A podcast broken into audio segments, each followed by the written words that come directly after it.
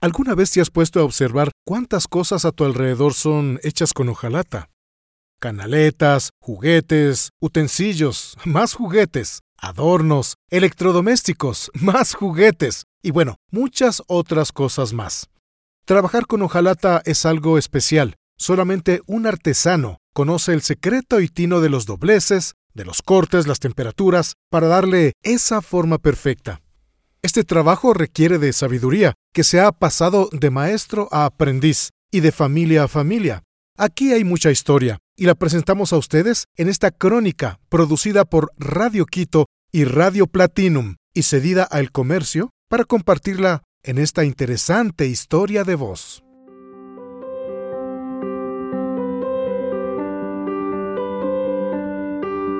Las personas se convierten en los relatos que escuchan, porque una buena historia puede tocar nuestro corazón. Todos somos narradores del relato de nuestras vidas.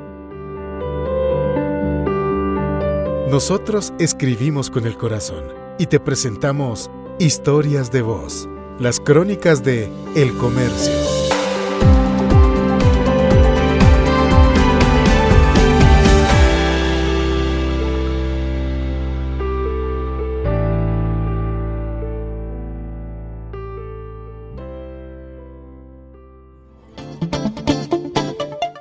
La hojalatería fue un oficio muy practicado en la antigüedad. Las personas se dedicaban a este arte que sana. Al de las artesanías ponían mucha humildad y sencillez a la hora de hacer sus productos.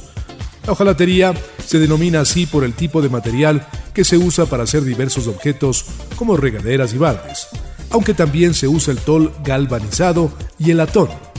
A pesar de que en Quito este tipo de oficios se pierden en el tiempo, en esta ocasión buscamos a Manuel Humberto Silva Costa, uno de los últimos ojalateros de la ciudad.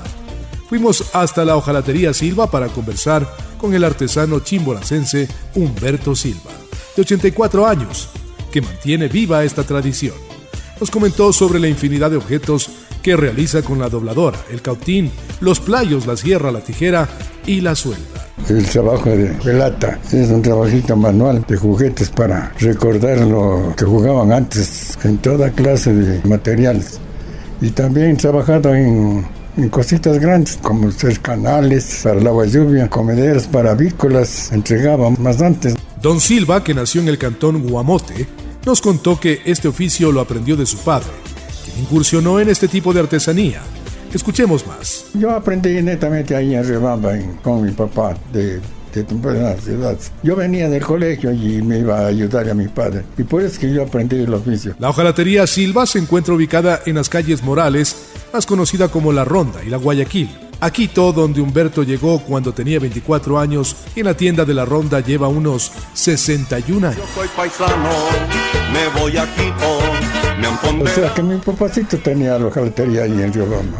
Yo inclusive trabajaba en el ferrocarril. Entonces opté por separarme del ferrocarril para venir acá a Quito a poner el taller de la hojalatería. Ser uno de los últimos artesanos con esta habilidad no es fácil, sobre todo por la responsabilidad de mantener viva la memoria. Escuchemos por qué. O sea que yo soy el único que estoy aguantando aquí en la ronda no, para conservar lo que es nuestro, lo tradicional. Inclusive tienen el lujo de venir a recordar la juventud. Aquí les recibo con mucho gusto porque vienen a recordar las cositas que antiguamente ocupaban ellos, los juguetes, baldes, cocinas de juguetes. La industria del plástico en buena parte mermó su trabajo y sus ventas. Los juguetes, los bebederos para aves ya no se consumen como antes. En la actualidad no está un poquito bajo, pero de todas maneras sí, sí vienen bastante gentecita, bastante gentecita. Más que todo vienen por curiosidad también a, a, recordar, como le acabé de decir, a recordar la juventud. Vienen, visitan, algunas cositas se, se venden, ¿no? pero no como antes. Belleza Silva, como también se lo conoce, nos cuenta más de la forma en que aprendió la hojalatería actividad que también la transmitió a unos aprendices en el taller. Yo he enseñado a algunas personas aquí en mi taller, sí, tenía algunos oficiales, ¿no? Pero ya mis oficiales también ya aprendieron y tienen ya sus tallercitos en los pueblos. En la hojalatería Silva usted encontrará varios objetos trabajados en tol y hojalata a diferentes precios. Escuchemos más. Por ejemplo, aquí tengo juguetes en, miniatura, jueguitos de la tiendita, balances de las antiguas. Hay jueguitos de ollitas, jueguitos de portaleches, regaderas, y así, hornos para hacer maduros, tambores, las cocinas de todo porte. Bueno, los precios son un, poquito bajos, pues no, como son de, cositas de juguete. Cocinitas desde 10 dólares, con ollitas, con todo. La más cara es la, más grande, de horno, con ollitas, con todo. Y sale a 20 dólares. Las ollitas hay de 15 dólares, de 12 dólares. Y así por, por lo regular, los baldecitos también, según porte, ese precio. Hay desde un dólar. Los horarios para que usted visite este lugar es de 10 de la mañana hasta las 3 de la tarde. Los viernes y sábados se atiende hasta la noche porque hay mayor cantidad de personas que transitan por el sitio.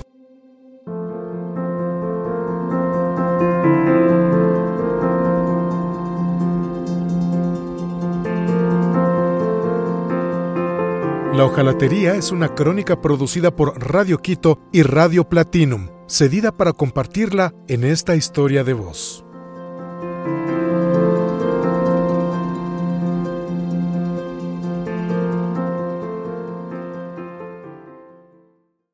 Si te gustó este contenido, suscríbete, dale un me gusta y comparte para que la comunidad crezca. Esta es una producción de Grupo El Comercio.